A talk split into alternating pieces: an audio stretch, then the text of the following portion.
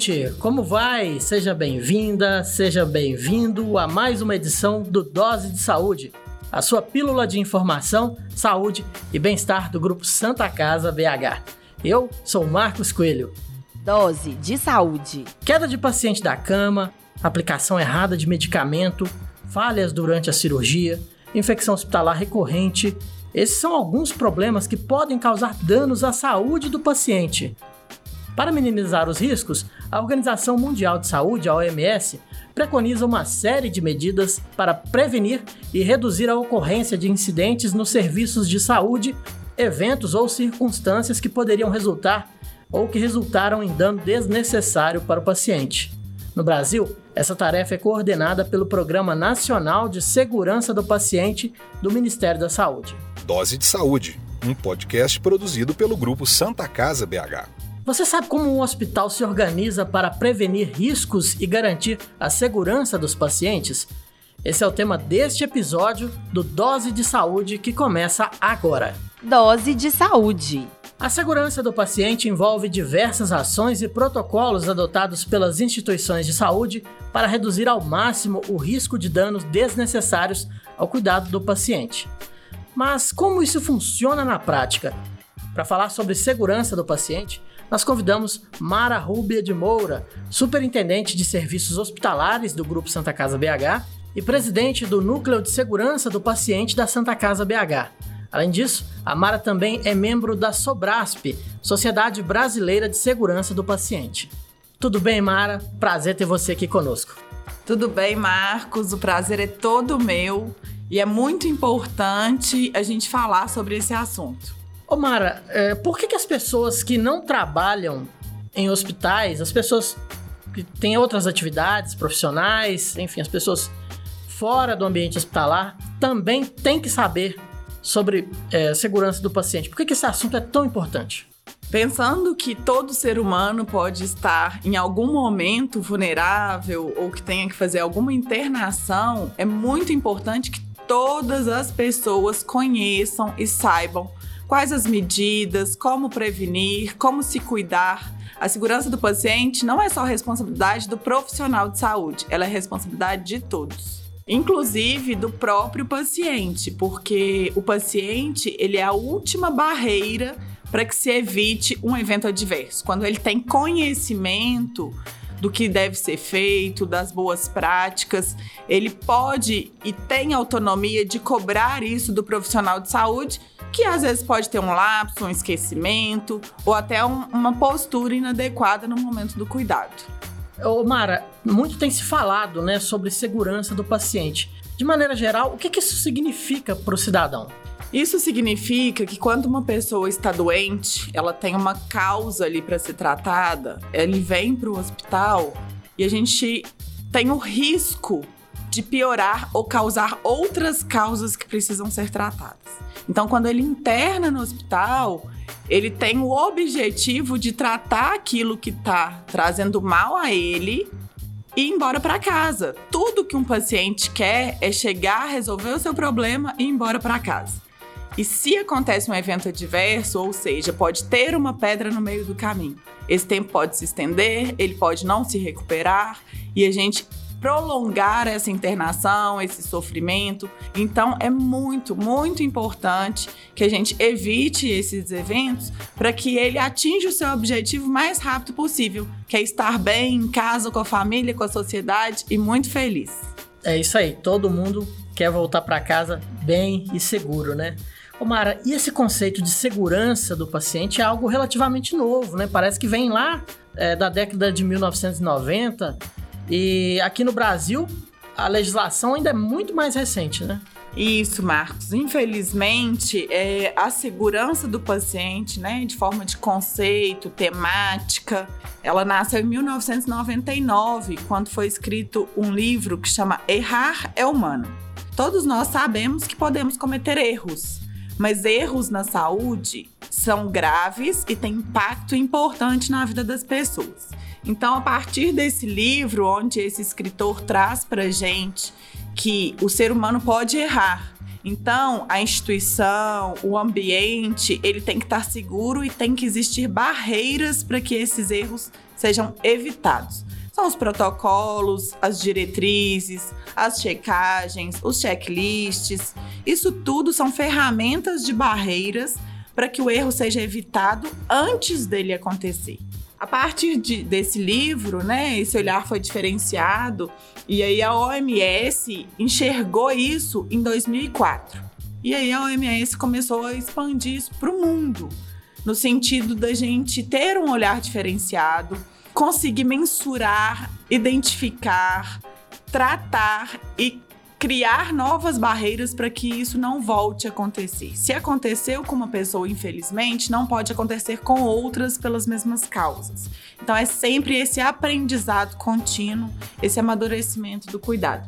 O Brasil, ele lançou as boas práticas, né? Em 2011, pelo Ministério da Saúde, e as boas práticas são orientações.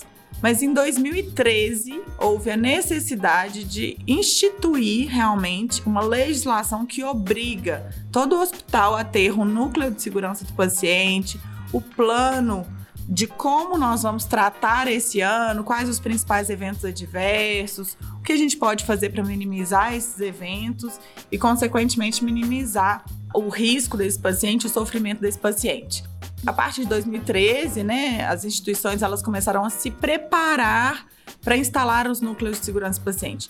Mas isso é um desafio enorme. Por quê? Porque isso tem que vir lá da alta direção até a última ponta, né? Até a última ponta que eu chamo que é o paciente realmente. O paciente ele tem que conhecer o núcleo de segurança, ele tem que conhecer as boas práticas para que ele possa ser a última barreira. Então, todos os profissionais, todos os transuentes, ou seja, as pessoas que andam pelo hospital, elas precisam conhecer quais os riscos. Descer uma escada é um risco, né? Entrar no elevador, quando entrar, como entrar, enfim, conversar no telefone durante o período que você está andando pelos corredores, isso tudo pode ter risco. E dentro de um hospital a gente tem que ter a maior segurança possível. Então a gente tem que lembrar que a gente tem apenas nove anos de tempo de amadurecimento e a cultura de segurança ela demora um tempo para que as pessoas entendam o que fazer, por que fazer e a importância e o impacto dessa ação que ela está fazendo. Pois é, Maria, essa cultura é importante até porque no dia a dia, né, ainda mais em grandes instituições de saúde, né, em qualquer lugar, qualquer unidade de saúde, tem vários pacientes ali, a, a, pode acontecer uma confusão, pode trocar uma ficha, né? Hoje nós temos prontuários eletrônicos, a pessoa tem que estar atenta ali aos riscos do paciente, né? O profissional que está atendendo. E isso funciona desde a entrada, desde a chegada do paciente, né? No hospital. Como é que funcionam essas medidas de segurança voltadas para o paciente? Você tocou em dois pontos importantes. Primeiro, a comunicação. A comunicação, muitas vezes, ela não é identificada como a causa principal de um evento adverso, mas ela sempre está entre um processo e outro, né? Então, o ser humano hoje ele tem dificuldade de comunicação para quem comunicar, a forma clara de comunicar é, e a identificação do paciente, né? Eu não posso trocar o paciente. Eu não posso fazer um procedimento que eu faria num paciente fazer em outro paciente, né? E os riscos são enormes, porque muitas vezes as pessoas tratam por leito, e aí eu posso ter o mesmo número de leitos em dois andares diferentes. Elas tratam pelo primeiro nome, e a gente tem várias Marias, vários Josés. Então, é, sempre a gente precisa zelar pela identificação. Quando um paciente chega no hospital, ele traz uma identidade, essa identidade é registrada, a partir daí tem uma pulseira de identificação e tudo que a gente vai fazer com esse paciente é importante a gente olhar para essa pulseira, olhar se eu estou fazendo o paciente certo, na hora certa, no momento certo, a medicação ou o procedimento correto e assim por diante. São vários, esses dois talvez sejam os principais, a gente tem as lesões por pressão, que tem uma incidência muito alta dentro dos hospitais, mas a gente também tem queda, tem cirurgia no membro errado. É, então, isso tudo tem algum meio da gente evitar que isso aconteça, né? As transfusões sanguíneas, os medicamentos, assim, são um risco enorme. 27% dos medicamentos que a gente faz pode ocorrer algum tipo de desvio, seja por dosagem, por via, é, por nomenclatura do medicamento e assim por diante. Então, os riscos são grandes, né? Mas a gente tem que entender que tudo deve ser feito com muita cautela, com muita segurança e muita responsabilidade. Ô Mara, a gente sabe que na história, né, teve é, muitos avanços, né, na questão do conhecimento científico, né, até é, tem a história do, do médico que descobriu que lavando as mãos ele conseguiu uma taxa de alta médica muito maior, né, com relação a outros profissionais, né, que não lavavam as mãos. Como é, conta essa história pra gente. O que, que aconteceu? A história é muito importante, né, Marcos? E a lavagem de mãos é uma ação extremamente importante. Ela é uma ação simples que todos conseguem fazer e evita muitos danos, muito, muitos erros. Enfim, é, um médico húngaro, obstetra, né, que trabalhava no hospital em Viena, chama Ingas, é, em 1848, ou seja, quanto tempo atrás, né? Ele começou a observar que a enfermeira que lavava as mãos, enfim, o parto que ela fazia, o ambiente que ele estava mudava. Aquela, né, nesse centro obstétrico que ele trabalhava, era tinha uma taxa de mortalidade do, da criança que nasceu de 18%, que eles chamavam de febre pós-parto. Então a criança nascia, ela começava a ter febre e tinha essa, essa morte logo após, né? Então ele instalou essa medida de lavar as mãos e lavar os instrumentais que se utilizavam para o parto. Na época eles passaram de uma mortalidade de 18% para 1%, ou seja, salvou muitas vidas, né? E aí, junto com ele, porque existe uma rixa na história, quem ensinou a lavar as mãos? Foi esse médico ou foi Florence, né? Porque a Florence também trouxe essa cultura do ambiente limpo, da lavagem de mãos, de separar por tipo de doença.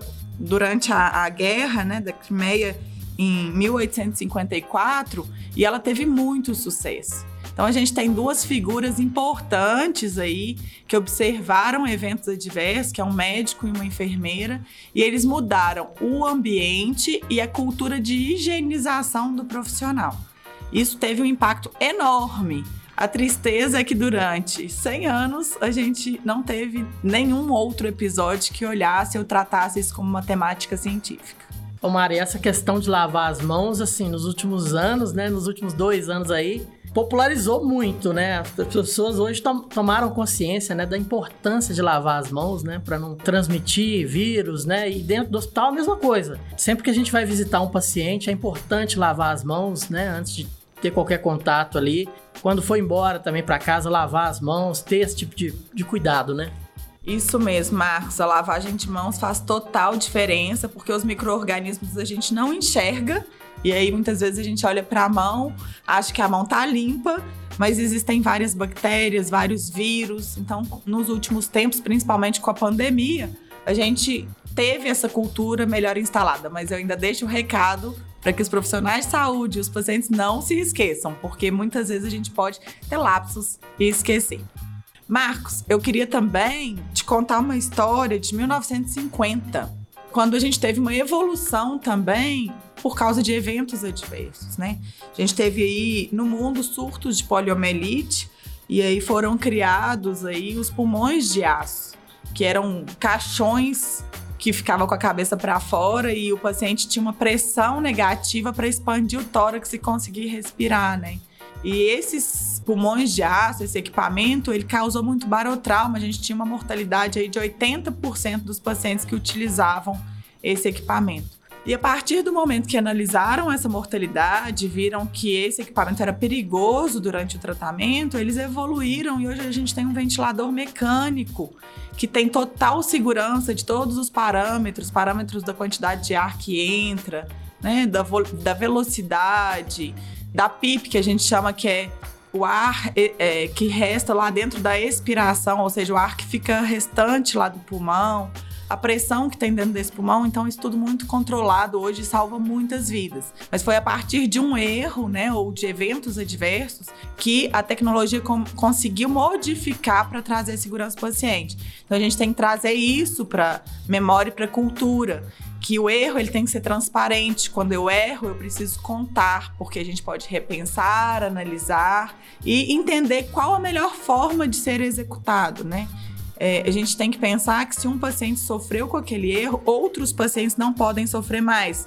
O erro, a gente trata ele como um aprendizado e uma oportunidade, e não como uma punição. Então, para criar essa cultura de segurança paciente, é importante que as pessoas tenham transparência e sempre notifiquem esses eventos adversos. Quer dizer, as pessoas e instituições de saúde também que têm boas práticas normalmente tornam esses eventos adversos até públicos, né? Para fomentar realmente a segurança do paciente. Isso mesmo. Todos os dias a gente vê em jornais, né? Alguns eventos, muitas vezes partindo aí dos próprios pacientes que sofreram. Mas a gente tem instituições hoje maduras o suficiente para divulgar e para tratar aquele erro como um histórico para outros profissionais não fazerem da mesma forma e para que até a população entenda os riscos que eles tenham, né? Mara, você já falou alguns riscos aí que o paciente corre quando ele está internado em hospital, né? Quanto maior o tempo de hospitalização, maiores os riscos também, são mais riscos. E, que outros exemplos você poderia dar aí para que as pessoas tenham consciência de que quanto mais elas colaborarem, tanto o profissional de saúde fazendo a sua parte, quanto o paciente também, mais rápido ela vai sair e menos riscos ela vai correr. Marcos, existe um estudo muito interessante que avaliou várias atividades que as pessoas no dia a dia fazem, né? Como andar de avião, usar arma de fogo, fazer mergulho, bungee jump. E nesse estudo, eles analisaram o risco, né, a segurança de executar aquela atividade e, a, e o número de vidas perdidas nas atividades. Então a gente percebe aí que entrar para dentro de um hospital tem maior risco e maior mortalidade do que, por exemplo, escalar durante 24 horas seguidas. Ou seja, a gente, quando entra para dentro de um hospital, a gente tem muito risco, é um ambiente inseguro e com alta mortalidade. Por que isso, né? A, o hospital mata as pessoas? Não, o hospital trata e cura as pessoas. Mas quando um paciente está aqui, ele está invadido, né? Ele está com um acesso, ele está com uma sonda, ele não está no ambiente natural da casa. Essa invasão, ela traz outros riscos para gente. Além disso, o hospital ele tem outras doenças que podem ser transmitidas, né? Então, o paciente ele está vulnerável, muitas vezes imunossuprimido. Então, muita cautela sempre com todo paciente do hospital. O que, que, mais pode acontecer? Assim? Quais são alguns exemplos? A queda que você já falou no início é um exemplo simples. O paciente às vezes está sem acompanhante, quer ir ao banheiro, ou às vezes ele levanta rápido e ele acaba escorregando e caindo, batendo a cabeça no chão. Isso é um evento que nos preocupa muito, né? Quando a gente fala de idoso, a população nossa é muito idosa, o idoso é frágil. O idoso ele tem maior dificuldade de andar, de se locomover, ele tem a pele mais fina, então pode causar lesões por pressão. Então a gente pode entrar para uma cirurgia e eu tenho que operar o olho direito e eu acabo operando o olho esquerdo, porque o paciente já está sedado e na tomografia o médico olhou de maneira inadequada. Eu posso fazer uma medicação que deveria ser feita via oral por via venosa e isso acaba causando problemas para esse paciente. Eu posso fazer uma transfusão de sangue num paciente errado e ele não ser compatível com aquele sangue e ter muitos problemas com isso. Então, assim, são milhares de, de possibilidades que a gente pode e expõe ao paciente todos os dias, né? A lavagem de mãos, ela vem para você não transmitir um microorganismo para outro paciente. Muitas vezes um paciente tem um microorganismo que não faz mal para ele, mas está na flora natural dele. E para o outro paciente vai causar uma infecção, vai causar uma sepse isso pode levar à morte. Então, quando a gente fala assim, é justamente para as pessoas assustarem, porque a morte assusta. Né? Então, é, todos esses eventos eles podem levar ao óbito e isso é muito triste.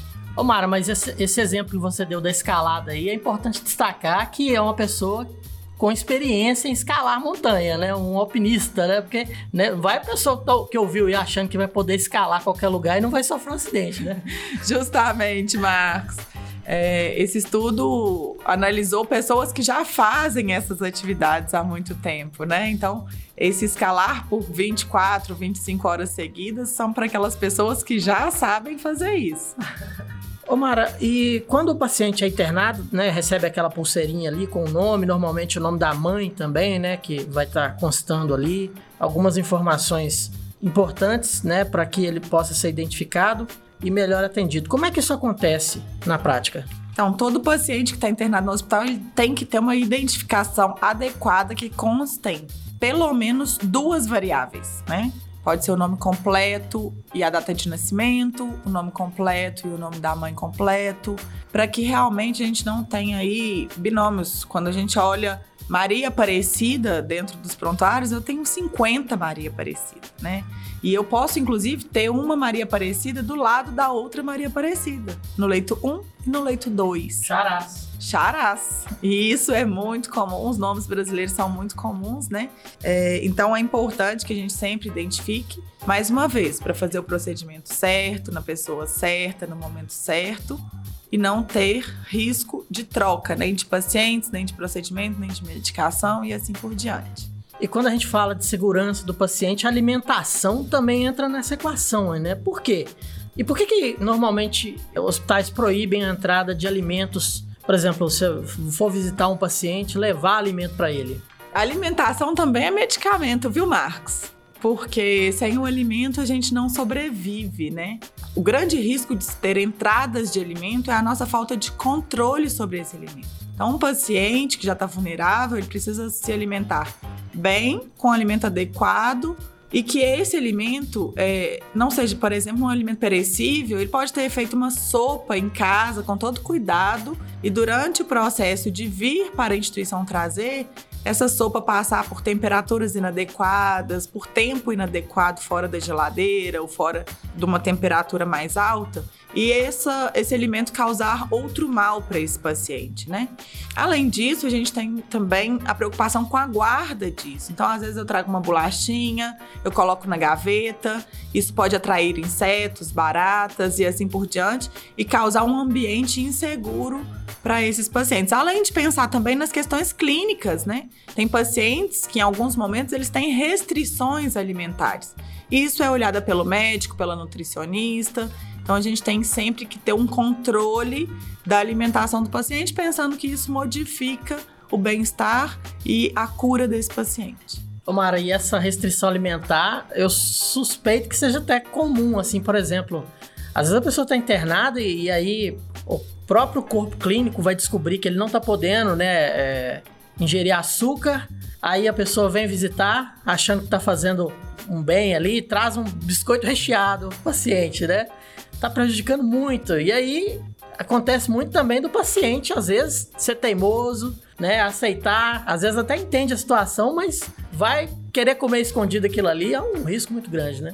É um risco enorme, viu, Marcos? Porque, principalmente quando a gente fala de paciente diabético, né? E a gente tá controlando, às vezes, outras doenças que não é a diabetes, mas a diabetes vai afetar o tratamento de outras doenças, né? Então, se esse paciente tomar aí uma glicose a mais alta, um chocolate, um biscoito recheado, com certeza vai impactar para mal no tratamento dele, né? E a questão dos medicamentos é, também entra nessa, nesse programa de segurança do paciente, né? É, os cuidados com o medicamento, a administração, né? O medicamento corretamente indicado. O medicamento, é, ele é uma cadeia que vem lá do compras, né, Marcos? Comprar o medicamento certo, na dosagem certa. E a gente tem aí onde colocar esse medicamento. Esse medicamento tem que ficar na geladeira, esse medicamento pode ficar em qualquer ambiente, qualquer temperatura. Na hora de prescrever, muitas vezes o médico pode prescrever o nome da empresa ou da indústria ou o nome que essa indústria chama esse medicamento e não ter o fármaco prescrito isso ter troca de entendimento, qual medicamento é. Então, a prescrição ela pode ter variação de dosagem. Então, é importante sempre calcular aquela dose para aquele paciente. E aí entra a farmácia clínica para fazer avaliação, principalmente dos medicamentos potencialmente perigosos. Porque a gente tem medicamento que trata, mas dependendo da dosagem, ele também pode matar. É um veneno. É um veneno. Ele pode ser um medicamento ou um veneno. Então, é importante a gente pensar lá desde essa raiz até a chegada desse medicamento para esse paciente. Então, a via certa, o paciente certo, o momento certo. Então, são nove certos. A enfermagem, ela já sabe que ela precisa checar nove certos antes de fazer esse medicamento, antes de administrar esse medicamento. Então, alguns passos aí que a gente deve sempre seguir para não ter desvio e não ter erro. Ô Mara, e o Grupo Santa Casa BH está se mobilizando em busca de uma acreditação chamada ONA. O que, que é a ONA e o que, que isso impacta na segurança do paciente? É, a palavra acreditação já traz pra gente algumas respostas, né, Marcos? Assim, acreditação é justamente a gente ter uma instituição confiável. A ONA ela vem para certificar se nós temos o um mapeamento dos nossos processos, se tudo que é importante está mapeado, desenhado, protocolado, se as pessoas que trabalham aqui dentro, elas sabem desde os valores dessa empresa, né? Por que, que essa empresa existe, até como realizar a melhor prática possível para uma eficiência hospitalar. Então a ONU ela vem buscar a eficiência hospitalar. E não existe eficiência hospitalar sem a segurança do paciente. Né? O paciente sempre em primeiro lugar. Ele é o nosso foco, ele é o nosso cliente e ele é o centro das nossas atenções. Então eu tenho que sempre fazer o melhor para ele. A segurança do paciente, ela vai impactar nos processos, né? Se eu tenho um processo que traz segurança para o meu paciente, a minha instituição vai ser acreditada. Então, se nós conseguirmos implantar de ponta a ponta o núcleo de segurança do paciente, ou seja, que todas as pessoas que trabalham, que os pacientes saibam sobre segurança do paciente, com certeza nós não vamos ter dificuldades para atingir a ONA e a acreditação aí, essa certificação tão importante para esse grupo. E por parte dos profissionais de saúde, como é que essa busca constante por melhorias acontece? Primeiro, conhecer né, o que você está executando, ter segurança na execução dos seus procedimentos, buscar sempre informações científicas extremamente importante que na hora que eu vou fazer um procedimento, uma medicação, eu não tenha dúvidas de como fazer aquilo, que eu tenha destreza, que eu tenha habilidade para fazer aquilo. Além do conhecimento científico, é importante a habilidade, né? Então, a partir do momento que o profissional tem segurança de fazer, ele precisa conhecer os protocolos da instituição. Quais são as barreiras e aderir a essas barreiras. E além disso, Marcos, a transparência talvez seja a palavra-chave. Por quê?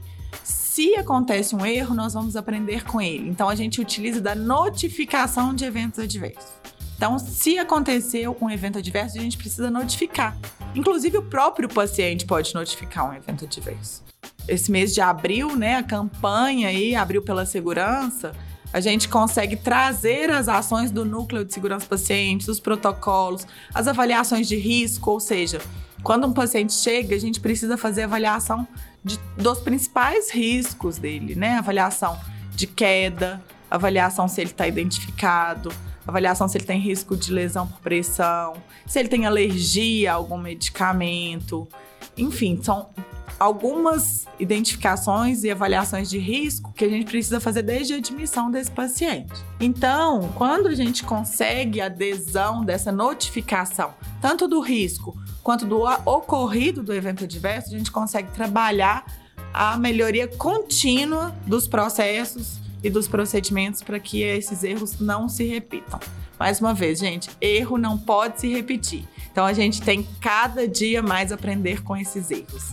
Então a, a notificação é importante, a identificação da causa raiz e a tratativa. Então, sempre que tiver uma notificação, não é com foco em punição. Nós temos que criar a cultura de segurança. E é aprendizado, não é punição. Então, sempre façam essa notificação com muita tranquilidade, com muita paz, porque nós vamos melhorar juntos, porque juntos somos melhores. Só para explicar para o ouvinte que às vezes não trabalha em hospital, né, no, em unidade de saúde, a, o Abril pela Segurança do Paciente é um movimento, é uma campanha que acontece justamente para fomentar, para levar informação e estimular os profissionais de saúde pelas boas práticas de segurança, né, Mara? Isso mesmo. Du é, durante o mês de abril, né, o Brasil como um todo faz o movimento para que as instituições, as pessoas, elas possam conhecer o que é segurança do paciente. Ô Mara, e a gente já até tocou no assunto que algumas questões que parecem bobagem, mas impactam muito na segurança do paciente e a comunicação é muito importante, né? A comunicação dentro do hospital, até mesmo entre setores, né? Se você vai é, enviar um paciente um, que está internado no CTI para outro setor, né, ele saiu do CTI, essa comunicação é fundamental para a garantia da segurança do paciente. Com certeza, Marcos. A gente chama isso de transição de cuidados, né? E nem sempre é de um setor para o outro. Porque a gente não tem um profissional que acompanha durante cinco dias o mesmo paciente. Então a gente tem plantões.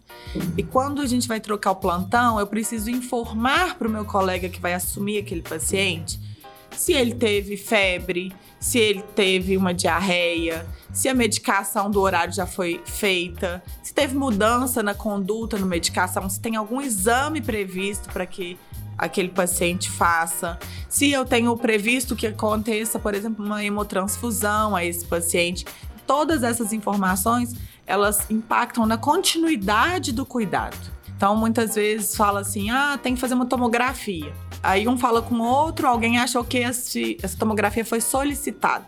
Só que o setor da tomografia não está nem sabendo que aquele paciente tem que fazer aquela tomografia, porque isso não foi oficializado como pedido. Então o médico achou que o residente solicitou, o residente achou que o médico solicitou, e aí por diante esse pedido não chega no local certo, no momento certo. Então as comunicações elas são interações entre pessoas durante 100% da nossa vida. A gente comunica, inclusive, com os olhos, com os gestos, então com a postura, com a fala, com a escrita. Então, a transição de cuidados ela é fundamental para a continuidade do cuidado seguro do paciente.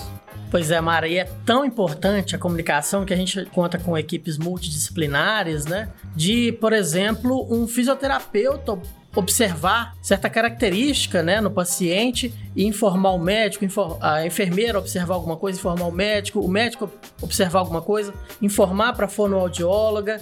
Quer dizer, todo esse trabalho conjunto, essa comunicação que ocorre entre profissionais, impacta muito na, nesse atendimento, nessa excelência que a Santa Casa tem no atendimento à população, não só de Minas Gerais, como do Brasil, né? Isso mesmo, Marcos. A gente preza pela interprofissional, né? É o trabalho onde um profissional consegue compreender o trabalho do outro, consegue saber quais as qualidades que aquele outro profissional tem em termos de que melhor ele pode fazer para o paciente, né? Então, quando a gente tem aí os alertas clínicos, a gente chama assim alerta clínico. Olha, doutor, esse paciente aqui, ó, ele teve quatro episódios de fezes líquidas Será que ele tá com alguma virose intestinal? Será que algum medicamento tá fazendo mal para ele? Vamos chamar a farmácia? Ô Mara, e olha só que legal. Quem vai observar isso é o técnico de enfermagem, né? Então, assim, essa interação é muito importante, né? Com certeza, né? Quem vai observar isso vai ser o técnico de enfermagem que muitas vezes vai comunicar ou para o enfermeiro ou para o médico, e a partir daí vai acionar a farmácia, vai acionar a nutricionista. Será que é a dieta? Será que é o medicamento? Será que a gente vai acionar a CCIH como controle de infecção hospitalar? Vamos pedir algum exame? Então, a gente tem uma interação enorme, né? A fisioterapia, a nutricionista, a psicóloga. A gente vê casos aqui dentro de depressão fortes que se a gente tem uma psicóloga em acompanhamento, o paciente se recupera, né? A saúde mental ela é importante para a recuperação física do paciente. Então a gente tem aí assistente social, que também é extremamente importante na deshospitalização desses pacientes. A dentista, né, a odontologia na prevenção de infecções. Então tudo isso é a gente pensar que o ser humano ele é único. Não dá para eu partir ele em pedaços e cuidar só da minha parte. Então, todos nós temos que cuidar de um único paciente, que é o senhor Joaquim, que tem um problema. E o senhor Joaquim vai ser tratado por todos juntamente para que ele melhore. Mara, e os procedimentos cirúrgicos também são contemplados, lógico, né, pela segurança do paciente. Existe um checklist que a equipe deve seguir? A gente vê muito em filme, né, do, do, do enfermeiro, do médico, marcar um X na perna que tem que ser operada para não ocorrer um erro, né? Isso acontece também ou é ficção? Marcos, todas as medidas são válidas para a gente não operar o membro errado, né? Pensa alguém que está com um problema no joelho esquerdo e aí você vai lá e opera o joelho direito, ou seja, os dois vão ficar ruins, né? Não vai dar certo nenhum dos dois. Então é tudo que a gente não quer que aconteça, né? As cirurgias, elas são procedimentos bem invasivos, né? A gente tem, é, inclusive, na cirurgia a gente causa um evento adverso necessário, que é diferente do desnecessário, né? Então, para eu operar uma paciente, eu tenho que fazer um corte naquela paciente. Isso é uma lesão, mas é uma lesão necessária. A gente sabe que como é invasivo, o risco é muito grande. Então, quando um paciente vai para o bloco cirúrgico, além de toda a identificação, né, de entender se aquele paciente é aquele paciente mesmo, a gente tem os exames que aquele paciente fez, identificando qual membro que vai ser operado, qual tipo de cirurgia que vai ser executada. Então, a gente começa um checklist por aí. Além desse checklist de entender qual a cirurgia, qual membro, a gente tem um checklist durante a cirurgia, né? Que, por exemplo, a gente tem contagem de compressas que são utilizadas pelo médico para não esquecer uma compressa dentro da barriga do paciente. Né? Contagem de instrumental. Todos os instrumentais que entraram no campo, eles saíram de campo? Pode acontecer, a gente já viu aí no jornal instrumentais encontrados dentro do abdômen do paciente porque o médico deixou cair dentro do abdômen, não viu e fechou. Então, alguns eventos podem acontecer durante a cirurgia e é super importante a gente ter o checklist pré-operatório, intraoperatório e pós-operatório, para que tudo corra bem durante esse procedimento.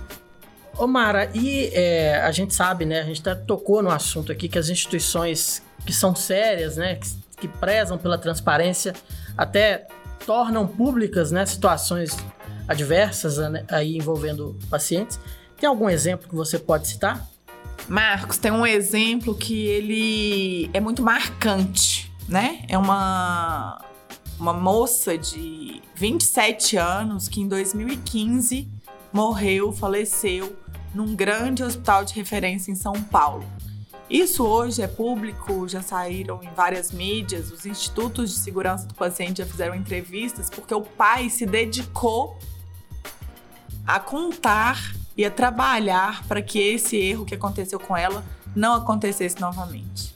Essa menina, ela entrou com uma trombose e aí devido à inadequação de dosagem de medicamento, ela faleceu por uma hemorragia, ou seja, ela entrou com um coágulo, com problema do sangue coagulando, e o medicamento foi muito inadequado, durante um tempo inadequado, e o sangue dela ficou tão ralo que ela sangrou e faleceu. Uma moça jovem, é, atriz, e inclusive essa instituição ela foi muito transparente do início ao fim do processo. Inclusive, ela convidou esse pai para montar um conselho de pacientes que pudessem analisar e dar sugestões de como tratar os eventos adversos. Então, esse pai hoje é muito grato à instituição por ele poder fazer parte disso, por ele fazer ser uma referência na segurança do paciente. Então, ele, ele dá palestra para profissionais de saúde, para cidadão, para paciente, justamente para ensinar as pessoas o que não fazer ou como fazer para melhorar a segurança dos pacientes. Criaram um prêmio, um troféu, que chama Júlia Lima, que era justamente em homenagem a essa moça. E todo ano, quando eles conseguem atingir né, a notificação adequada, a transparência e conseguem evitar eventos, os setores eles ganham esse troféu nessa instituição. É, como é importante né, a transparência e não jogar a sujeira para baixo do tapete, né? Com certeza isso ajudou a, aplacar um pouco da dor desse pai e dessa família. Mara, eu quero agradecer a sua participação no Dose de Saúde.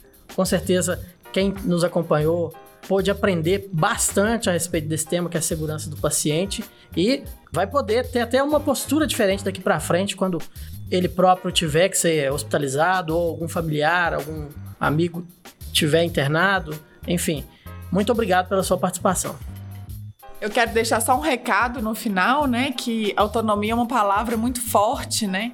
E quando a gente fala de autonomia para a segurança do paciente, eu quero deixar o um recado aqui que 100% das pessoas têm essa autonomia, tá? Eu sou pela segurança do paciente e peço a vocês que sejam também. Então, cumpram os protocolos, façam com segurança e notifiquem os eventos que eventualmente aconteçam. Muito obrigada a todos.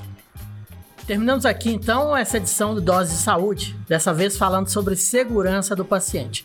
Recebemos aqui a Mara Moura, superintendente de serviços hospitalares do Grupo Santa Casa BH e presidente do Conselho de Segurança do Paciente da Santa Casa BH. Além disso, a Mara também é membro da Sobrasp, Sociedade Brasileira de Segurança do Paciente. Siga o Grupo Santa Casa BH nas redes sociais, arroba Santa Casa BH. Curtiu Dose de Saúde? Ouça o podcast nas principais plataformas digitais e compartilhe com seus amigos. Muito obrigado a todos e até a próxima edição do Dose de Saúde. Tchau! Você ouviu Dose de Saúde, um podcast produzido pelo Grupo Santa Casa BH.